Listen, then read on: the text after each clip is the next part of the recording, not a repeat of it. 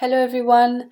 So I'm Ines de Bordas, and today I'll be presenting a podcast with British photographer Tom Lovelace.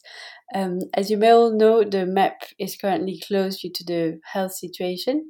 So the, during this time of confinement, the museum has put together a special program for their online platforms and social media.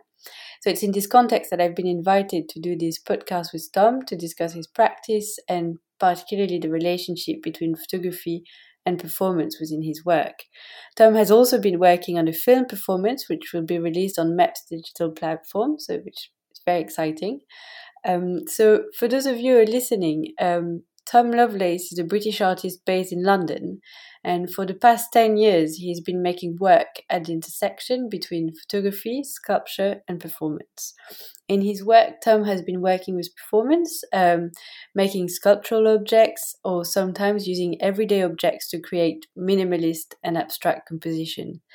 He's interested in engaging with our experience and perception of the three dimensional world and how it is represented through two dimensional photographs. So, Tom's work kind of escapes the classical idea of photography as a framed photographic print on a wall. Um, and he really tries to bring our attention to what it is to experience an object through a photograph, um, to bring our attention to the materiality of the photographic print, and to almost think of it as an object in itself. Um, he's also creating environments to display his work. So also inviting us to think about modes of displays. There is always a dynamic between the image, the environment, and the objects that you see in the images, and sometimes also um, objects that are presented within the space um, within which you experience the photograph. So, in short, um, Tom is constantly experimenting with ways of seeing and thinking photography in relation sculpture and performance. Um, Tom and I met in 2015 and we've collaborated a few times since. And it's been a real pleasure to keep the discussion going and to witness the different developments in his practice. Um, so, Tom, it's, it's great to be speaking to you today. And I thought that perhaps a good place to start for us um, would be to go back to your first performance um, in the south of France, in Arles in the summer of 2013. I think it was during the photography festival, and I believe it was your first live action performed for the camera. So maybe you could tell us a bit more about that. Hello, Nez. Yeah, and hello, hello, everyone. Yes, 2013 was was a key year for me um, because my practice started in earnest in 2008 with photography at the heart of the practice and for three, four, five years, I was converging and combining photography, sculpture, and performance. But significantly, all of the artwork and all of the, the materials that I was displaying were photographs and photographic documentation. And in 2013, it was a key year because I was um, invited by a number of, of places and organizations to stage live live work and live acts and live interventions where for the first time I, I couldn't hide behind the camera or hide behind the photograph. And um, and one of these performances was at Arles during the uh, during the during, during the famous um, photography festival. And um, and I did one a, a day long performance in Arles where I um I used a courtyard outside a gallery as my studio space. And I went around making a series of sculptures that would normally be made for me to photograph um, but significantly, all of the resulting photographs were taken and made by members of the public. So the resulting documentation for that performance, in terms of authorship, um, uh, does not lie with me; it lies with the public. And so the photographs, which are now disseminated and accessible on the web or around the world of that of that performance, um, were taken by were taken by the people. So did you when you worked on the performance, did you ha- always had in mind that it was uh, uh, you were performing for the camera, that it was uh, something that was being documented, and, and does that impact your your way of approaching performance? Absolutely, absolutely. I mean, in the past, I've referred to the camera as my audience.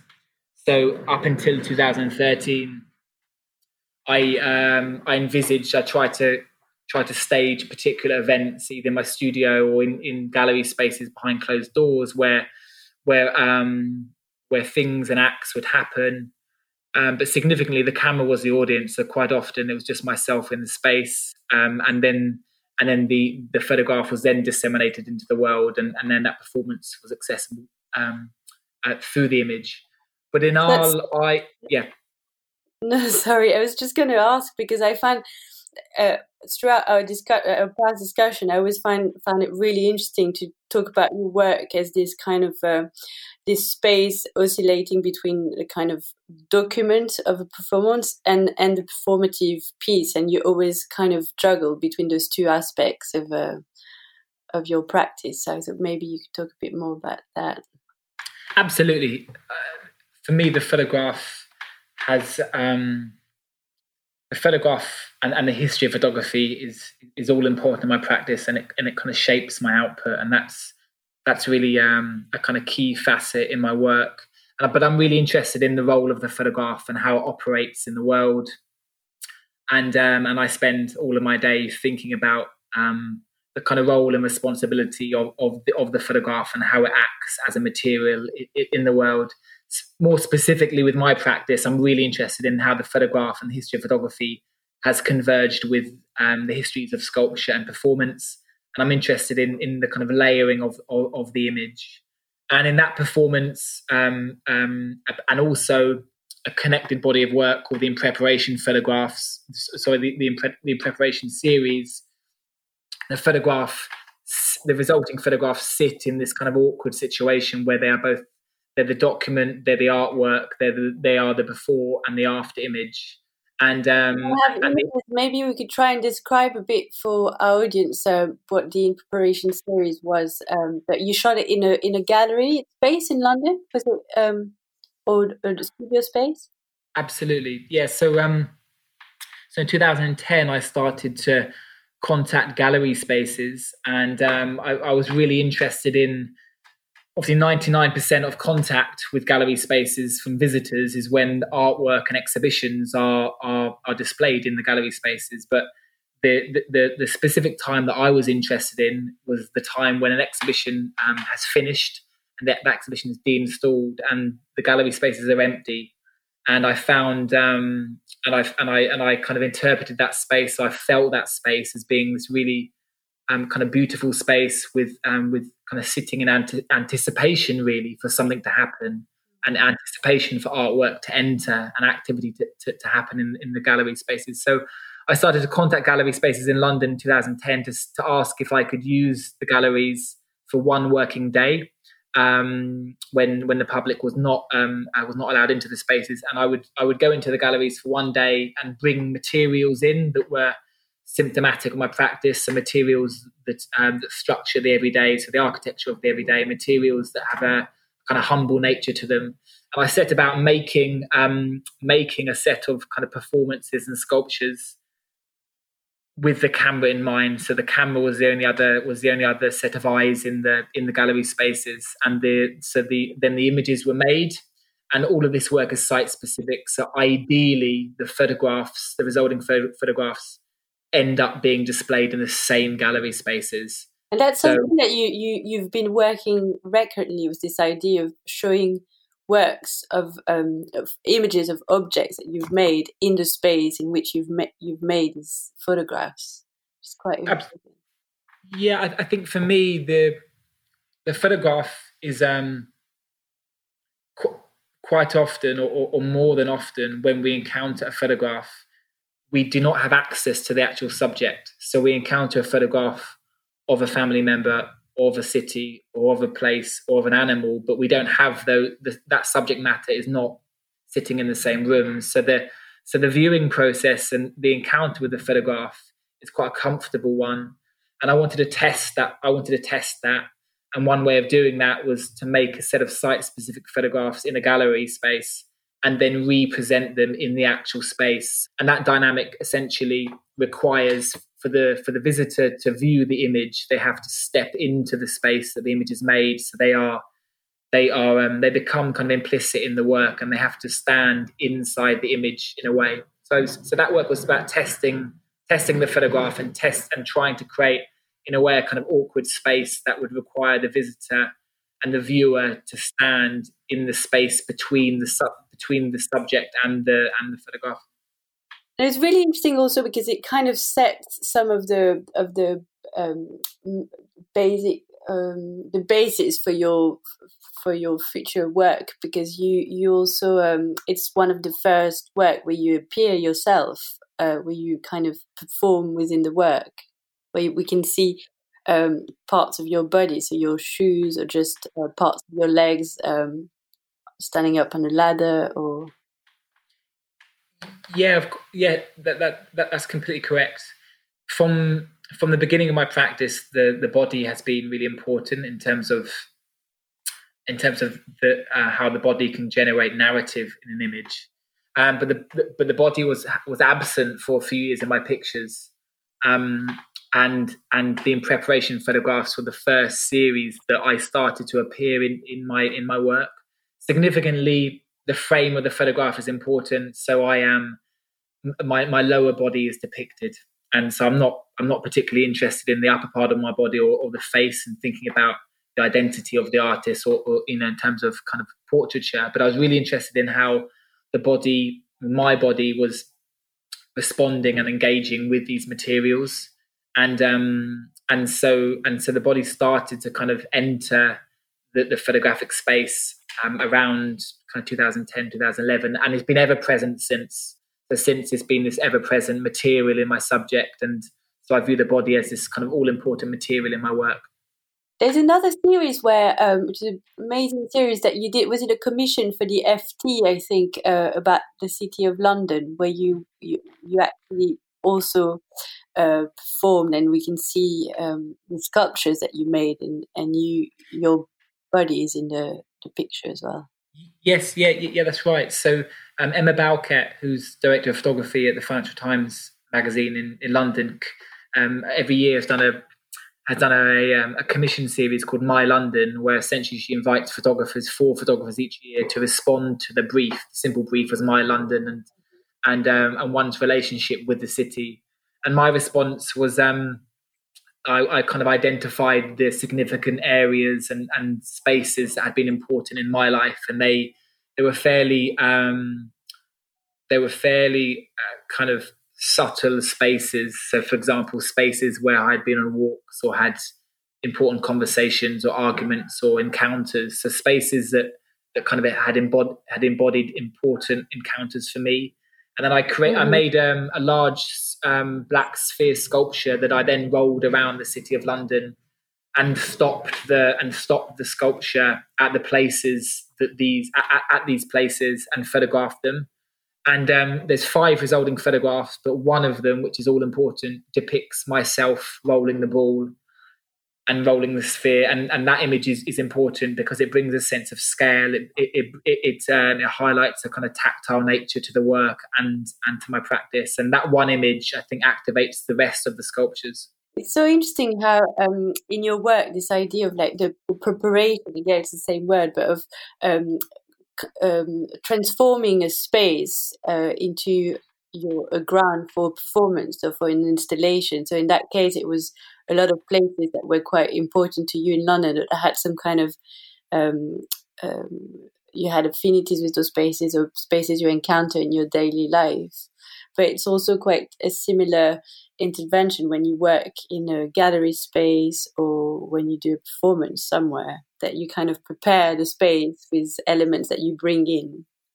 Absolutely, and and as part of that, interestingly or perhaps revealing, the the in preparation that goes into these photographs and the scenes and the sets that manifest are extremely chaotic.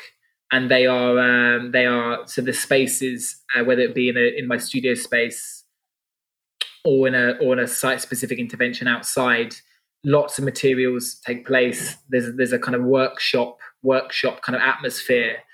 But um but but but the resulting pictures that i try to kind of achieve or accomplish, hopefully are kind of stripped back and are kind of rooted in a in a in a, um, a minimalist aesthetic. The, um, the, the, the tradition the, the, tradition of minimalism has has and, and and is extremely important to me in my practice. So the so those kind of in preparation spaces or where in preparation or where the preparation takes place interestingly, is um, often a kind of chaotic kind of coming together of materials. Um, and then the resulting image tries to get to the heart of that transformation that's taking place. And um, and also on that note, transformation as a as a word, as a term, as a process is really important for me. The the, the, the kind of the potential of materials through the process of transformation has been ever present in my work from um, from day one. And it's also something that is even more so now with your with the your emphasis on performance because it's something that you've been exploring more and more in the in the past few years. And um, you've you've made more performances in the last two years than you've done um, in your you ever done in your practice. So maybe you could talk a bit more about that as well um, in relation to this idea of activating the photograph and the materiality of the photograph, bringing it to life in a space for an audience to see it live. Because we're so used to see photography as a kind of fixed and uh, you know still image, um, and there's something in your work that is like this desire to kind of break out of this stillness and bring the image into movement somehow for the audience to see that kind of the the movement and the materiality. There's a, a video I've seen of your work where you you um, actually it was I don't think it was you it was you in Paris, but it was uh, was it in Manchester where you worked with a with a performer who performed um, in the space with a with a print.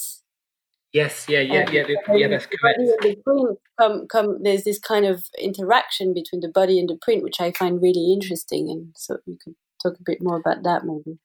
Yes, of course. The the um, I mean, you highlighted the kind of performative element in my work, and that has been that has been an important kind of an, an important process in my work. But significantly, that the the performing body and the encounter between the body and, and material and the and materials of the everyday took place for the camera, so they became fixed in the photograph, and then the photograph enters into the world as a document of of that. And for many years, I felt like the the I felt like the the performative element was kind of breaking out of the photograph, and um, and it, I suppose it started to happen during the performance at Arles in 2013, but then significantly a few years ago, 2017ish, these performances started to take place. I started to to explore with the body in in real time, and thinking about instead of the body instead of the body um, performing for the camera's lens thinking about how the body might interact with the photograph in real time. And and um, and the last few years, I've done three or four. I've tried to build up a, build up a momentum in this in this kind of in this testing of this that have taken place in Rome, in Manchester, in England, uh, in Paris, um, and in London. And, um, and and this is my main concern now as an artist is how the performing body in real space can activate the image and and kind of test the image. And I suppose if we think about the photograph as you as you um, as you describe as this fixed, crystallized scene, which is um, which is packed in, in into the two dimensions of the image. This work now, this performative work, is thinking about how the body can um, can reactivate the photograph after it's been made and um, yeah, and, and this is um, this this is something that really excites me at the moment. This is something that that is is the main um, the main driver in my practice. And you've been you've been working on a on a performance um, for the MEP, um, which uh, you've you've been working on, I think, in in the past few days. So I was wondering if maybe we could talk a bit more about that. You you I've seen that you've um, given it the title, the beautiful title, "The Dancer and the Shadow." Um, right. Yeah, yeah, yeah. So, so the last few days have been um, a really exciting period for me. So, so I'm I'm producing um, a short performance which has been documented um, and which will be uh, which will be available for MEP. And um, the work is a, essentially a focus on the body and the shadow, and thinking about thinking about the both the material and immaterial um, kind of facets of the shadow and um, the the the, the kind of color and surface of of um, which is rooted in rooted in, in, in black. So whether that be a, shadow or the night sky or a silhouette has been an important kind of surface and material in my practice for the last five years or so. I'm really interested in the significance and the space of um, uh, um, the space of, of, of, of, the color black in photography. And um, and this this performance is based around how the the the, the, the this kind of um, this kind of intrinsic uh, connection that we have with shadow and how the shadow is this kind of sticky material that clings and sticks to us and, and our relationship with it. And um, and and and and more specifically, it's based on it's based on me um, going on um, a night walk and observing an elderly gentleman in the in a park in London who was dancing on his own, and um, and he was seemingly dancing with his own shadow, and so the and so the performance that I'm doing in a way is in response to that sighting, and it's about the, the work is really about a desire to kind of replace his shadow and a desire to dance with him and and his shadow, but it's impossible because the moment's gone. And uh, and that sighting has been and gone. And significantly at the moment in 2020 at the moment no social interaction is uh, is allowed so so the work is very much about me trying to kind of dance and kind of engage with the shadow and this man after seeing him and um, and uh, but I suppose kind of conceptually the the idea of the shadow is is at the heart of the work, and it's an exploration of that as this um, as this immaterial space. Is that the first time you worked with this idea of dance? I think um, yes and no. I think the idea of dance has been important in my practice, but significantly, I'm interested. In the past, I've been I, I, I, there's been a focus on on a slowness and almost the kind of stopping points in dance and in movement. So in Amsterdam, in, again in 2013 at Unseen, I, I staged um, one hour static performances, which were which were ironically very much about movement, but they they were trying to bring a focus to movement through through a stillness and through a, and through a, through a slowness in the work. But this is probably this this performance piece that I'm making here in London is is, is probably in terms of um, motion and in terms of movement is probably the most um, it probably has the kind of greatest kind of momentum in the work. But also because it's a film piece um, and not a photograph, so it's also quite um, new or, or, maybe like um, unusual in your practice to work with film, or is it something that you? Uh, yeah, no, it is. It is. I'm smiling as you say that because this is new. Te- this is new territory for me. I mean, my, as an artist, I am interested in the in the material matter of the world, and I'm interested in. Um, I mean, I'm a contemporary artist, so I so I engage with and respect the digital space and and the and digital materials and platforms. Um, but I'm really interested in in uh, in the in material matter in the world and um, and my encounters with those and the and the tactile nature of the world. And so and so the materiality of of of, uh, of photography and the materiality of, of, kind of live performance is really where my interest is, is at.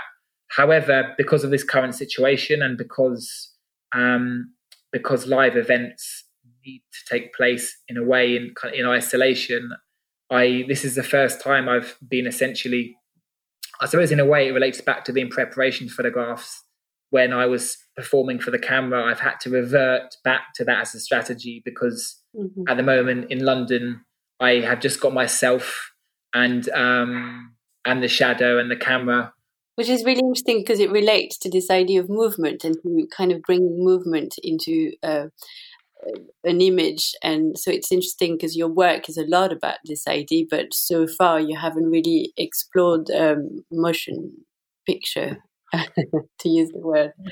Com- completely sense yeah no, absolutely.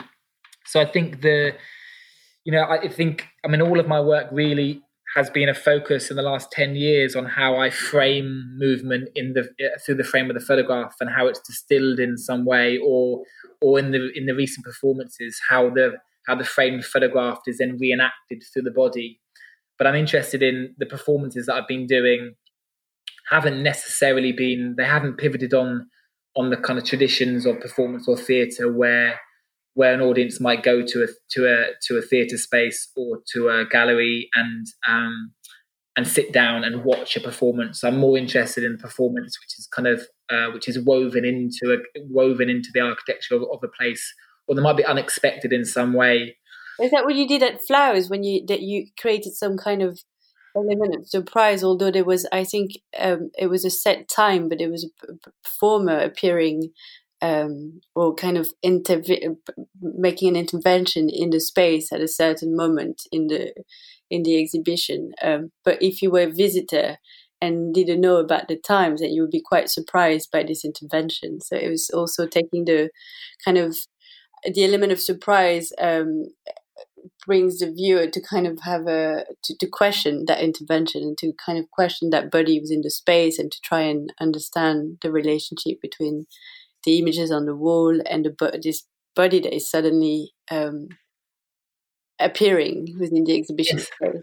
Yeah, yeah, yeah, absolutely. So, th- so that work, um, the artwork is this, the artwork is titled Clockwork, and it was a it was a key artwork in an exhibition titled Interval that I staged last year in in, in London at Flowers Gallery. And that work essentially, uh, so a key part of the exhibition was his performance piece that was in a that was rooted in the corner of the gallery and there were three parts to the work. There was a clock hanging on the wall that was set to 10 a.m. every morning at 10 a.m.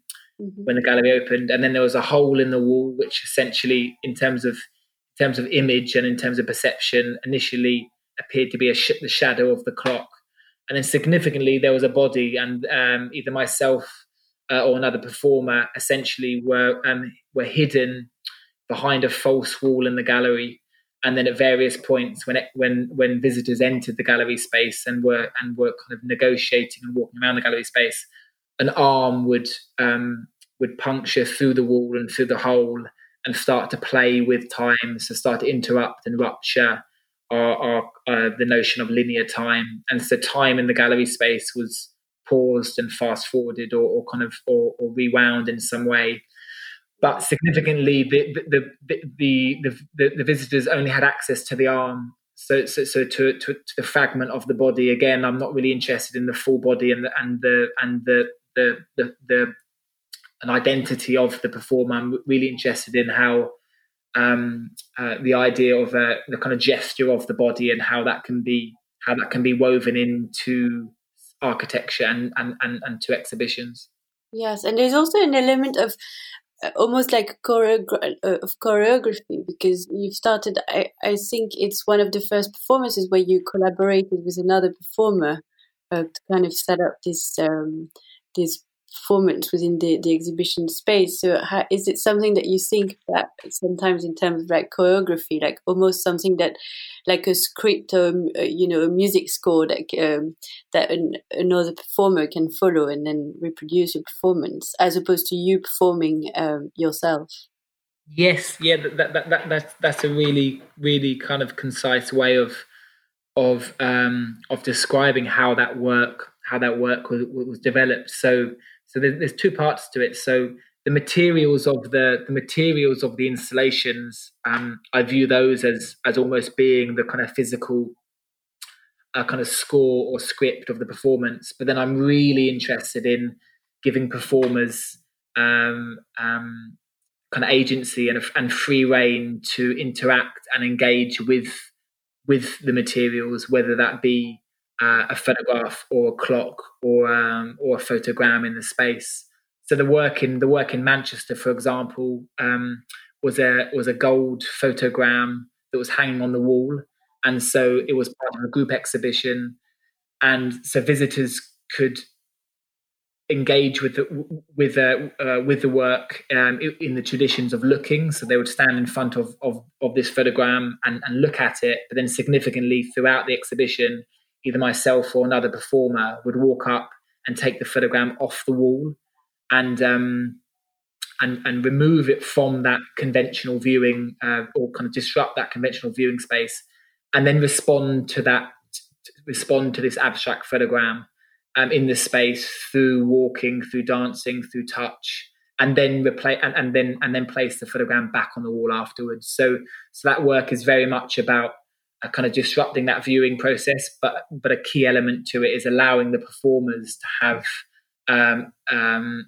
a really kind of significant element of spontaneity to the image because because the work is really about our relationship with photographs and and the image world. And so I didn't want it to be too scripted. And so, so that, back to this idea of the almost like the everyday like movement that you observe in people or in the city or, or, or in or shapes and forms that you see around you that you want to inject back into the work.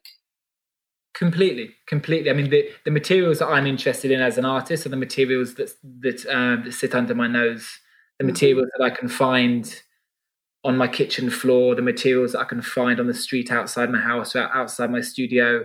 Um, I'm interested in in the processes and the histories that, that are kind of imbued in in materials that prop up the everyday and materials of the commonplace.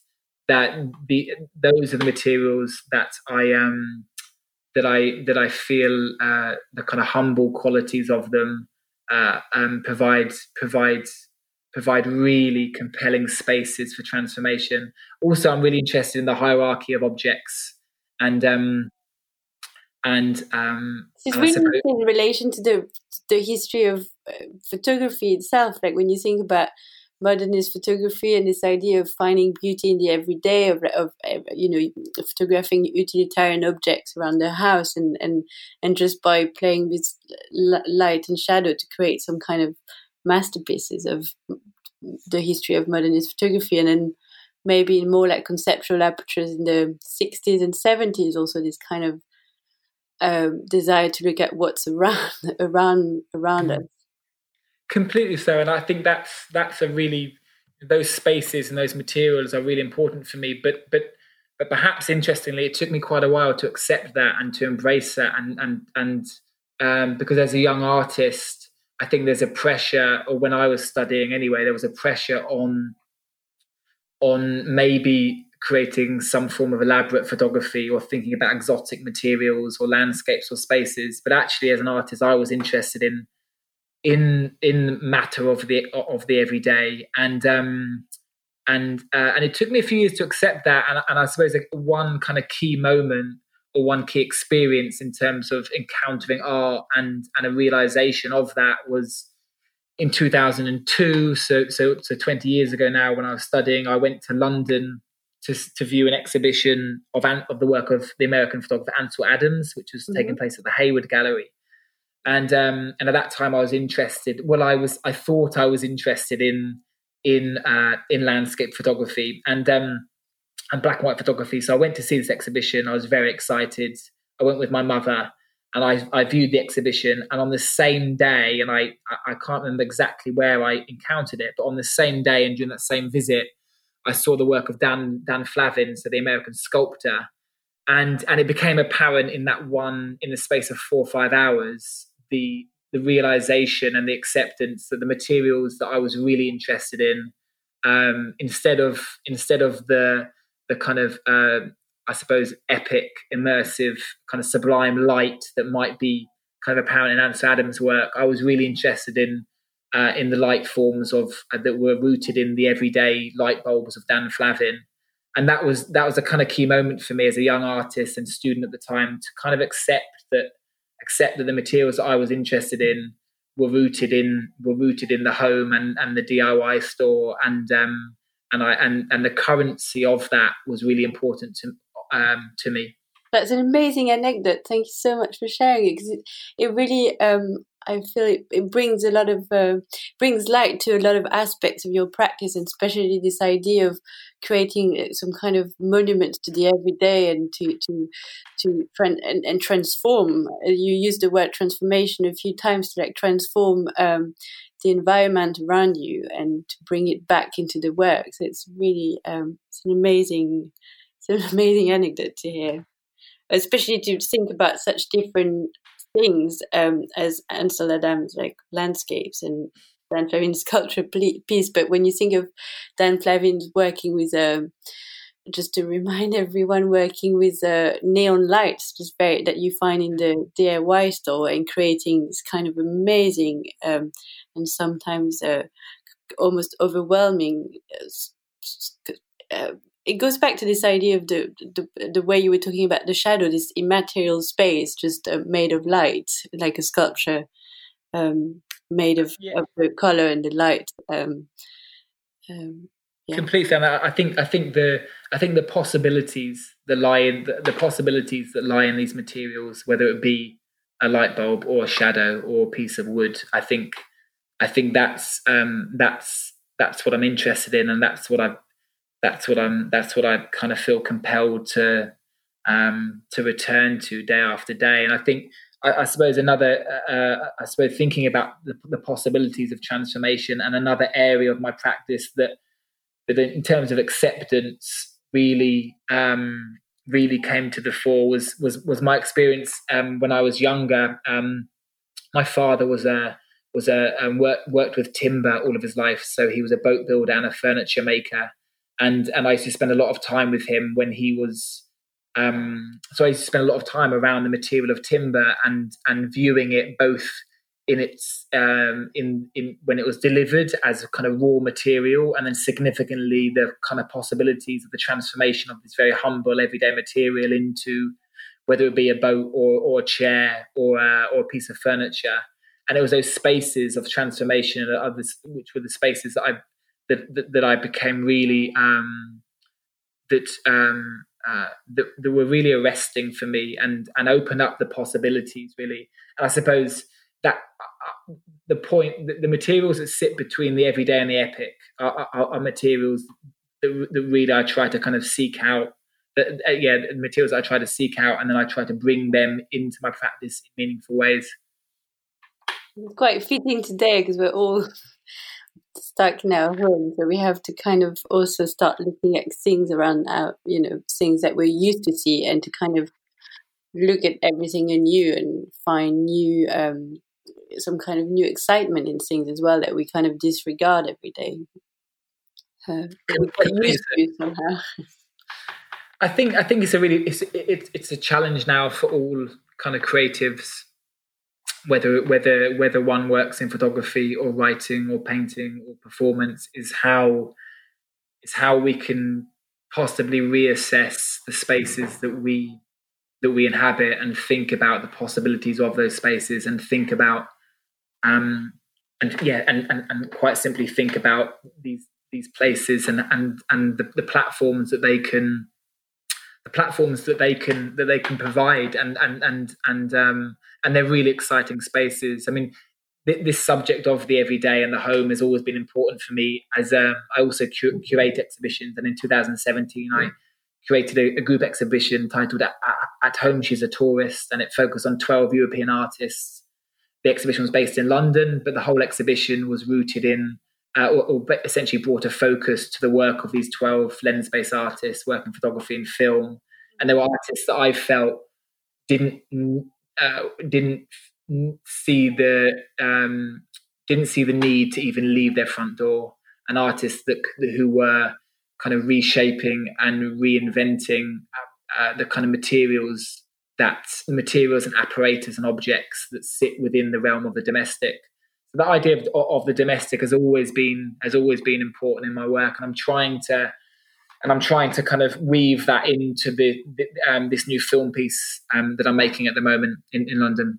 Which is so inspiring to see that you've you've um, been able to produce a new piece of work in the context of your the, of the lockdown in London. So it's um, it's really amazing. Thank you so much for being able to do that.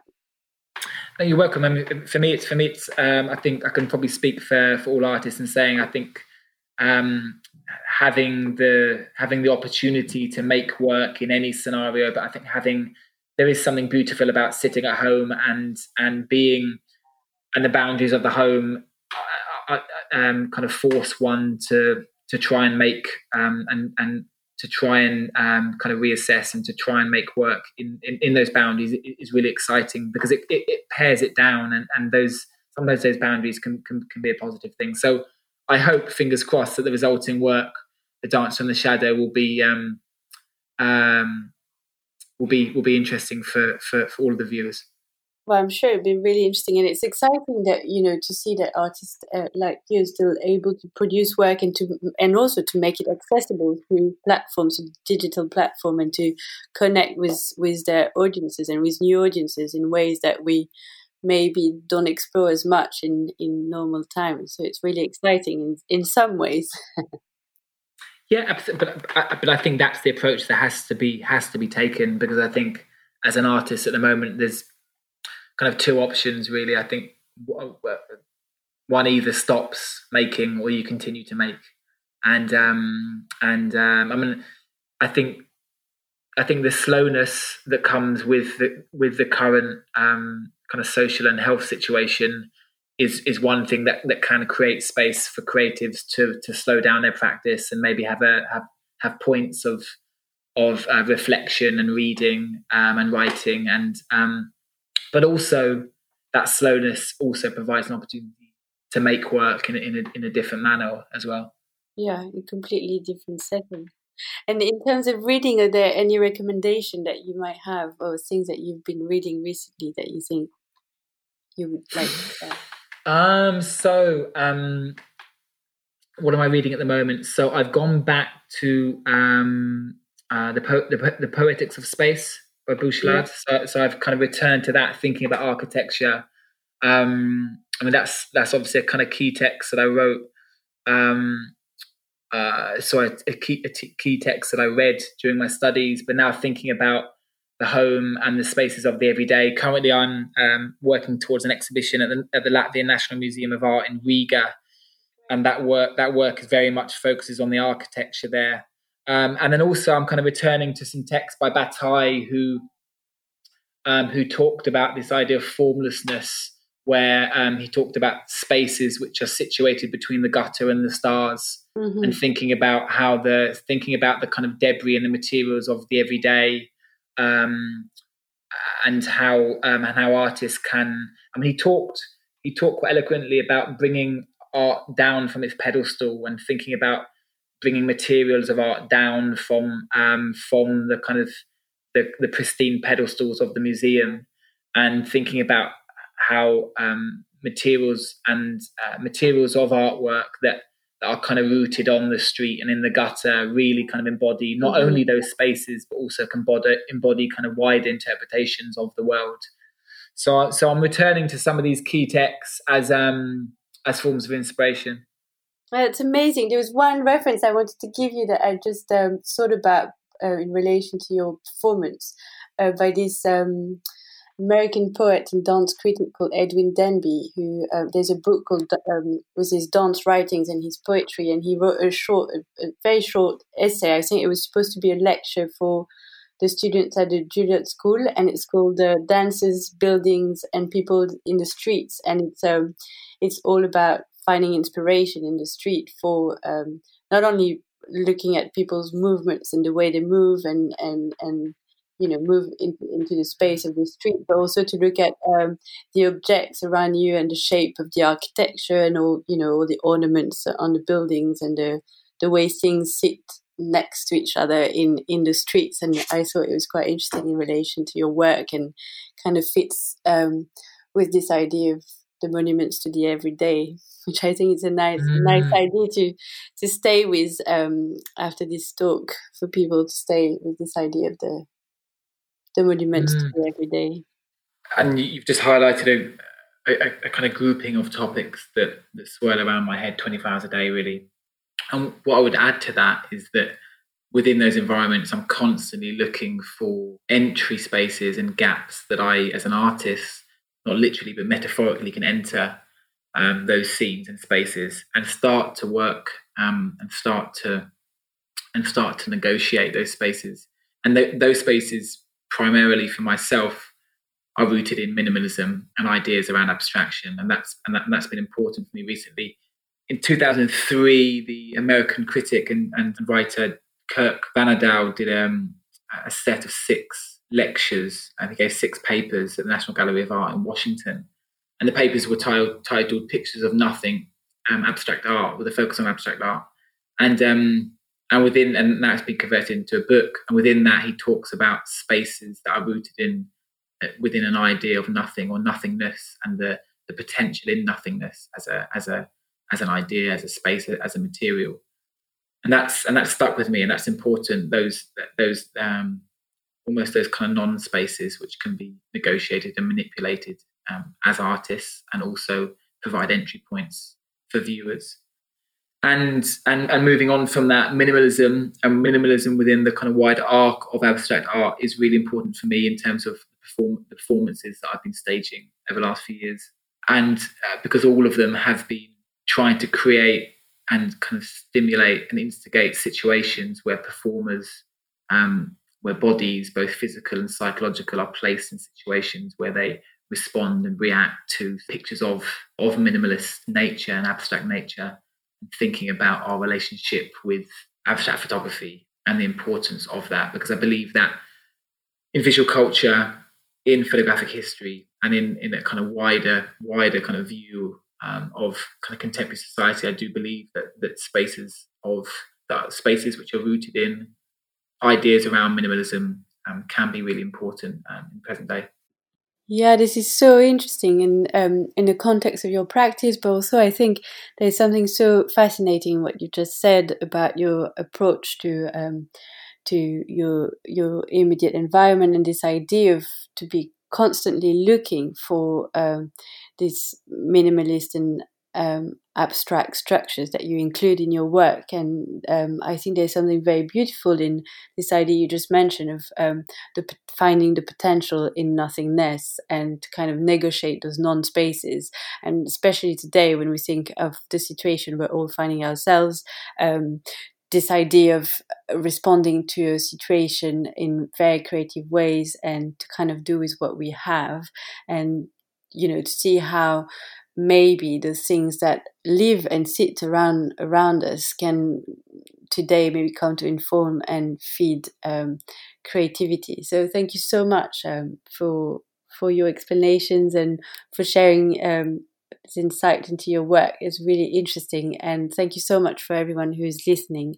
Um, I hope you can all enjoy also um, looking at Tom's new piece, which will be released on the um, on MEP's uh, Instagram, I believe, and on their digital platform. So thank you so much, Tom, um, for sharing all these ideas with us today.